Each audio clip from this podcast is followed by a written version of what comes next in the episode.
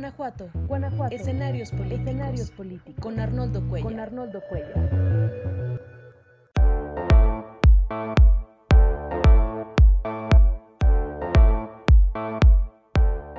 ¿Qué tal? ¿Cómo están? Muy buenas noches. Muchas gracias por acompañarnos de nueva cuenta en estas eh, videocolumnas, en estas charlas de eh, todos los martes. Soy Arnoldo Cuellar, soy integrante del Laboratorio de Periodismo y Opinión Pública.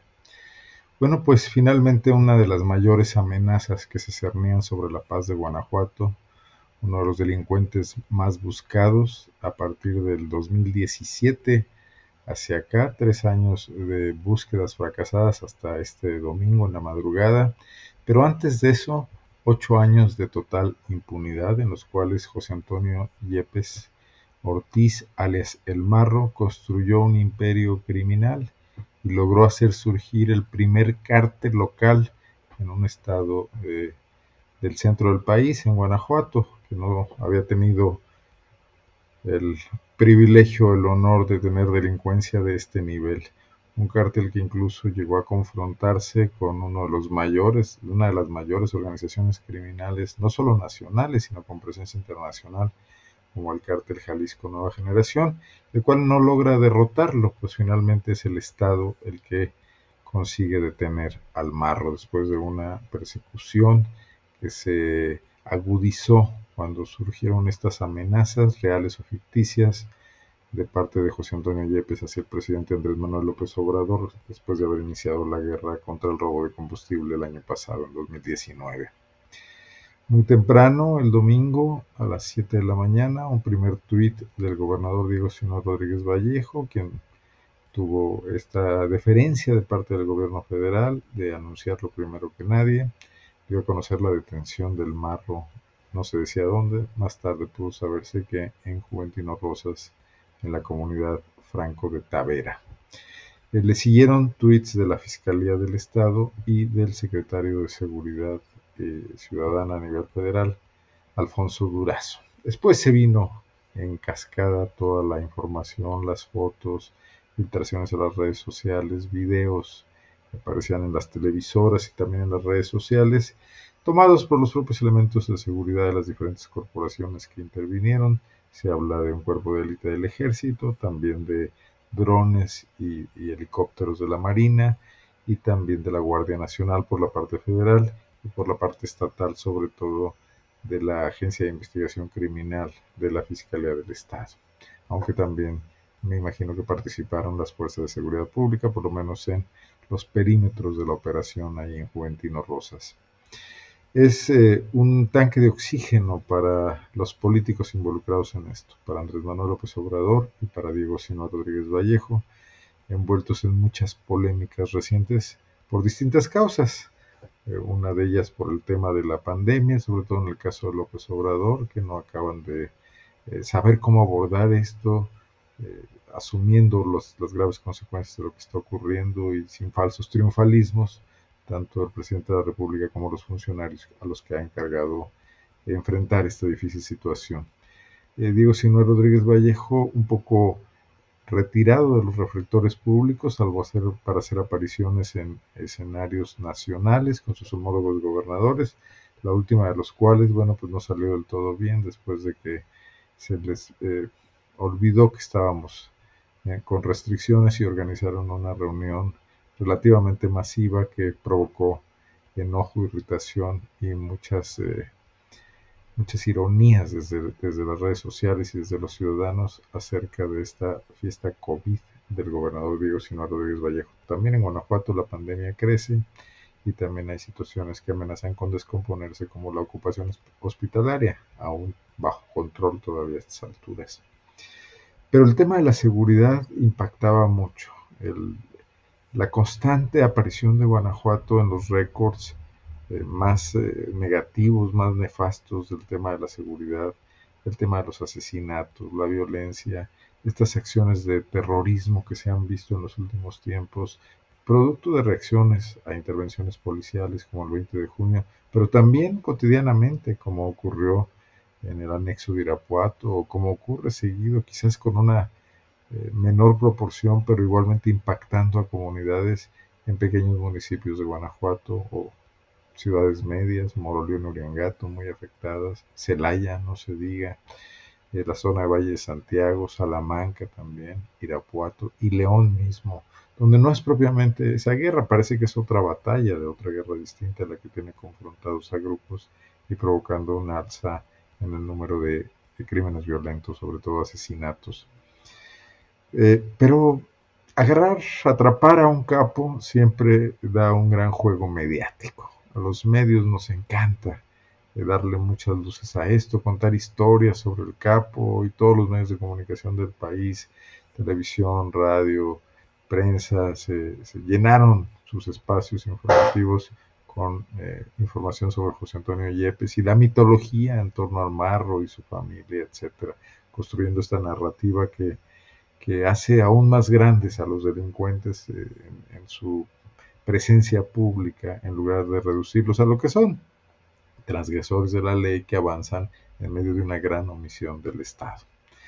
Es necesario inflarlos, al propio gobierno le conviene para darle más espectacularidad al golpe, sobre todo de este personaje que había resultado muy escurridizo después de que importantes fuerzas federales se, habían, habían sido destinadas a su búsqueda. No podemos evitar mencionar, es importante, que la captura ocurre dos semanas después de que el presidente de la República haya venido a Guanajuato a una visita exprofeso a un tema de seguridad, porque solamente fue eso y una visita a Pemex en la zona militar, donde tuvo una reunión con el gobernador Diego Sinaloa Rodríguez Vallejo, luego una conferencia de prensa y después la visita a Pemex, pero el tema, el mensaje central de López Obrador en, Salam, en Irapuato, perdón, ese día, fue que no se iba a rendir ante la delincuencia y que iban a hacerle frente el gobernador del estado también habló de mayor coordinación, ofreció acudir a las reuniones de seguridad, hubo un mensaje de confluencia, se dejaron atrás las rispideces, el tema del fiscal que había dividido las opiniones entre el presidente y el gobernador quedó dejado a un lado y el propio López Obrador dijo que se trataba de un tema local. Eh, bueno, no, no me no dejo de pensar que esa intervención ahí logró un primer objetivo, y ese objetivo fue forzar la coordinación, evitar las fugas de información, evitar los sabotajes internos entre las fuerzas estatales y federales y ponerlos a trabajar en el mismo sentido, si no ayudar mucho, por lo menos no estorbar. Y eso permitió el operativo, junto con la experiencia acumulada en anteriores fracasos. Los fracasos siempre enseñan para evitar cometer errores como los que habían impedido detener al marro y también habían desatado reacciones que eh, eran muy lesivas de la imagen de las fuerzas federales y estatales frente a la población y volvían al marro todavía un, individuo con eh, esta aura de imbatibilidad o de invencibilidad que, ya terminó por fortuna. ¿Qué puede eh, pasar en Guanajuato en las próximas semanas y en los próximos meses? No, no se puede profetizar, pero sí podemos hacer algunos análisis. Yo particularmente veo que eh, la criminalidad que tuvo como su máximo líder representante a José Antonio Yepes está todavía más extendida que las redes que aparentemente podía manejar él con este cártel inventado, creado, pero que después cobró una realidad terrible y espeluznante, con unas cuantas docenas de sicarios, pero actuando sin freno frente a una autoridad que se replegó, que decidió no combatirlo por mucho tiempo. Muchos de estos sicarios conservan poder en sus municipios. Son bastante fuertes para corromper y enfrentar, en el caso de que no sea así, a sus policías municipales ejercen un control territorial, amenazan a ciudadanos y a autoridades. No pueden los alcaldes por su cuenta combatirlos, están inermes, desarmados, con policías muy desmovilizadas y muy desmotivadas y a menudo penetradas por estos grupos, compradas, sobornadas. Eh, van a seguir haciendo lo que saben hacer. Es difícil que, que sirva de escarmiento la detención del mar probablemente no se expongan a esos niveles, probablemente quieran conservar eh, eh, su anonimato, no crecer al nivel mediático que creció el marro para poder seguir medrando. Pero en realidad estos 11 años en los que el abundante dinero que surgió del robo de combustible a Pemex permitió una economía del crimen en Guanajuato como nunca se había visto en este estado, deterioró, fue un cáncer que afectó, que entró en la médula de las estructuras institucionales. Eso no lo logró únicamente el Marro. El Marro logró darle una logística y un sentido a una economía criminal y quizás llevarla a negociar altos niveles con autoridades del Estado, o por lo menos a negociar treguas, a negociar impases, a generar impunidad. Cuando no complicidades mayores que podrían ocurrir y de las que no tenemos elementos más que esta sensación de que en Guanajuato el marro no creció solo, sino creció de la mano de una gran ceguera, olvido, omisión o complicidad de quienes han sido las autoridades los últimos años, incluyendo gobernadores y destacadamente quienes se encargan del tema de seguridad, el procurador hoy fiscal Carlos Amarripa Aguirre, el secretario de Seguridad Alvar Cabeza de Vaca, y otros funcionarios que probablemente decidan no meterse a esos temas, sucesivos secretarios de gobierno de adorno prácticamente que ha tenido Guanajuato, como los que estuvieron en la época de Miguel Márquez, eh, quizás también con Juan Manuel Oliva. No va a ser fácil, no es sencillo que el Estado por sí mismo y sin un gran esfuerzo adicional a lo que se ha venido haciendo hasta ahora, logre revertir el daño que ha producido la impunidad de un grupo criminal que actuó a placer en Guanajuato durante una década, poco más de una década. La gran pregunta es, ¿podrán ser los mismos que permitieron que eso ocurriera los que ahora puedan tener en sus manos la capacidad de echar atrás el daño que se produjo? Es difícil, es muy difícil, son casos excepcionales que, que quien provoca el daño luego pueda repararlo. Eh, no veo yo esa capacidad en los actuales responsables de la seguridad en Guanajuato. Tendría que haber sangre nueva. No lo quiere así Diego Señor Rodríguez Vallejo, no lo quiere el PAN en su conjunto. Creen que Samarripa es prácticamente insustituible. Es una especie de eh, mando de fuerza en el que confían la defensa del territorio guanajuatense frente a embates de otras fuerzas políticas, no del crimen al que dejaron pasar, sino de otras fuerzas políticas. Es un gran aliado para ellos y es probable que no decidan no moverlo pese a la insistencia del gobierno federal, al que además ven como un adversario ideológico y no tienen por qué hacerle caso. En, en esa situación, el trabajo de reconstrucción de las policías municipales va a quedar truncado. No se ve ni siquiera ahorita una voluntad, no se ve ni siquiera un diagnóstico del Estado para atender ese problema. Los alcaldes están ampliamente superados. Unos porque no quieren hacerse cargo, como por ejemplo Héctor López Santillana, Elvira Paniagua, eh, Beatriz Hernández en Salamanca, Ricardo Ortiz, que ya lo que quiere es que terminen estos larguísimos seis años que le tocó gobernar Irapuato, muy distintos a los primeros tres y con muchos problemas ellos ya lo que quieren es retirarse y no enfrentar esta situación, menos aún con las complicaciones que trajo la pandemia, con lo poco lucidora que ha hecho la función pública, eh, trabajando a medio gas desde sus casas en el mejor de los casos, cuando no dejando las administraciones prácticamente al garete. ¿Podrán los nuevos alcaldes? Iremos a elecciones en medio de la pandemia. ¿Qué surgirá de esto?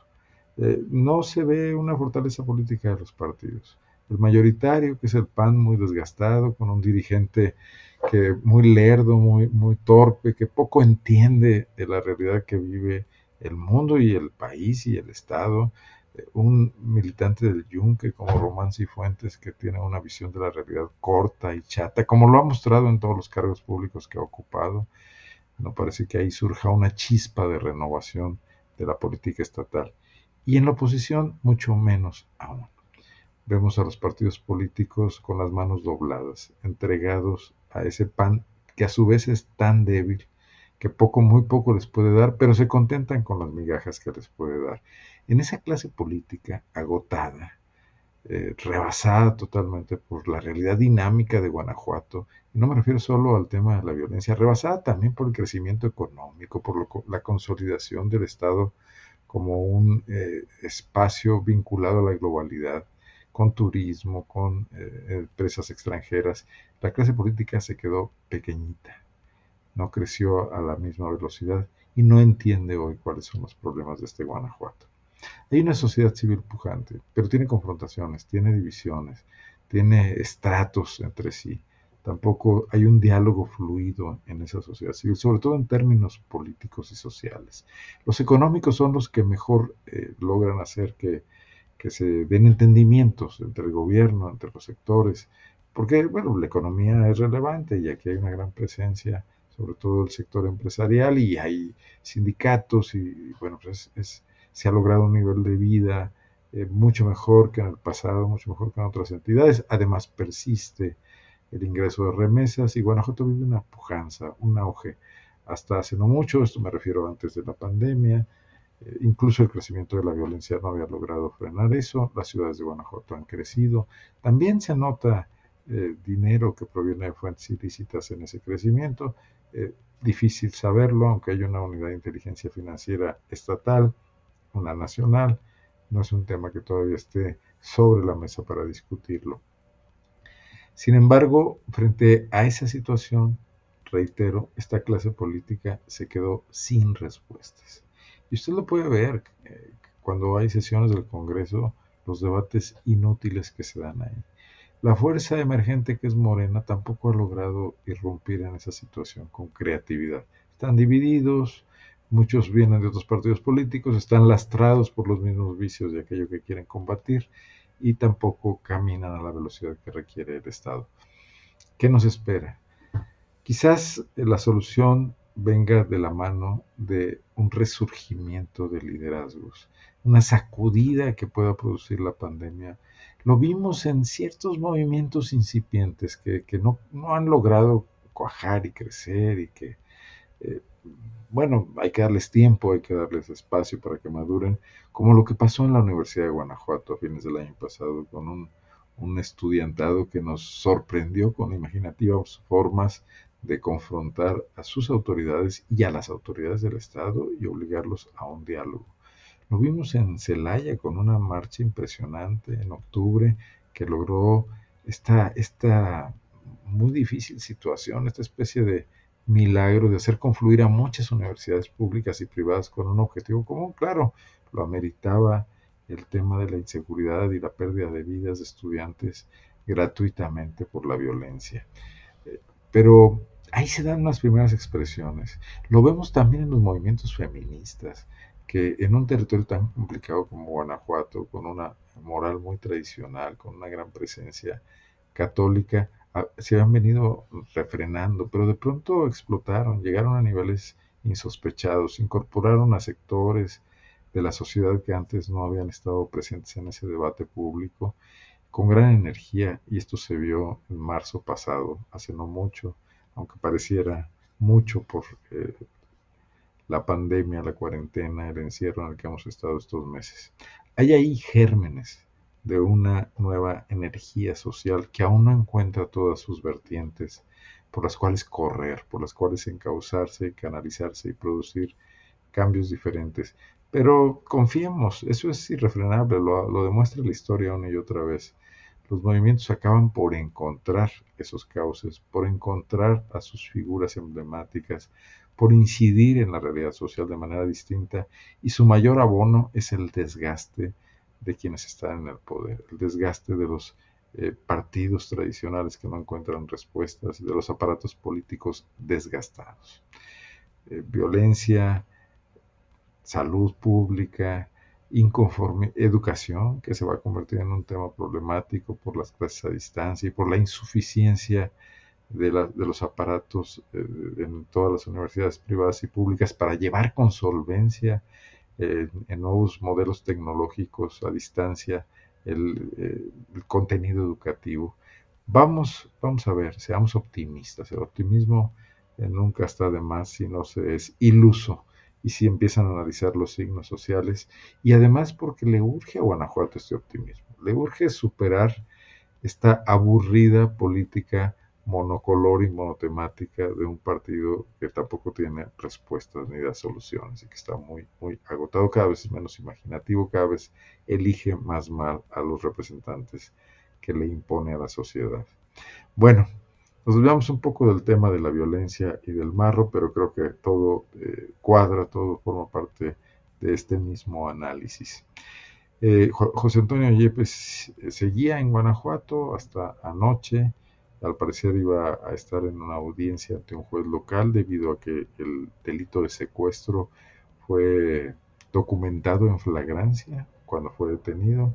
Esto es algo que la autoridad ministerial no puede desperdiciar para mantenerlo en prisión, independientemente de que después se vayan acumulando otros delitos más graves, algunos de carácter federal eh, y otros estatales. Llama la atención que no se haya dicho hasta ahora cuántas carpetas hay eh, abiertas contra este individuo responsable de mucha violencia en Guanajuato, de muchos delitos asociados a diversos tipos criminales, robo de combustible es uno de ellos, robo a vehículos otro de ellos, secuestro, extorsión, el propio delito de terrorismo que con la mano en la cintura le han aplicado a ciudadanos que se, que se manifiestan, que protestan, que quizás se exceden en la protesta, pero que no tienen la magnitud de este criminal detenido el día de ayer. Todavía no sabemos si se le fincaría un delito en este sentido.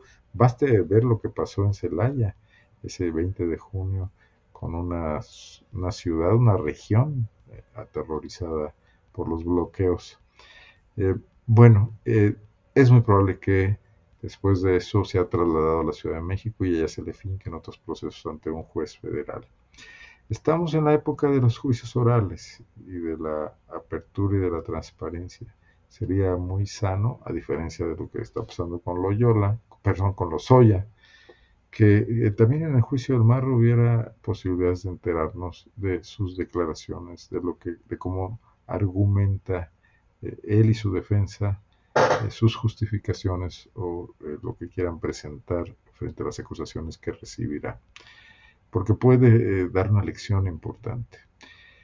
Lo que sigue es que la sociedad de Guanajuato tome esto como una preparación para futuras batallas que se vienen, para impedir que otros grupos criminales eh, logren aposentarse y adquirir el poder que tuvo este, vengan de fuera o sean locales, y que las autoridades estén exigidas por nosotros de, de, aplicarse, de continuar en esa tarea de coordinación, de demostrar que el Estado puede contra el crimen organizado y puede garantizarle a los ciudadanos una vida tranquila, una vida en paz y garantizarles que se dediquen, sobre todo en estos tiempos que vienen complicados, a producir, a reconstruir, a recuperar lo que la pandemia se está llevando.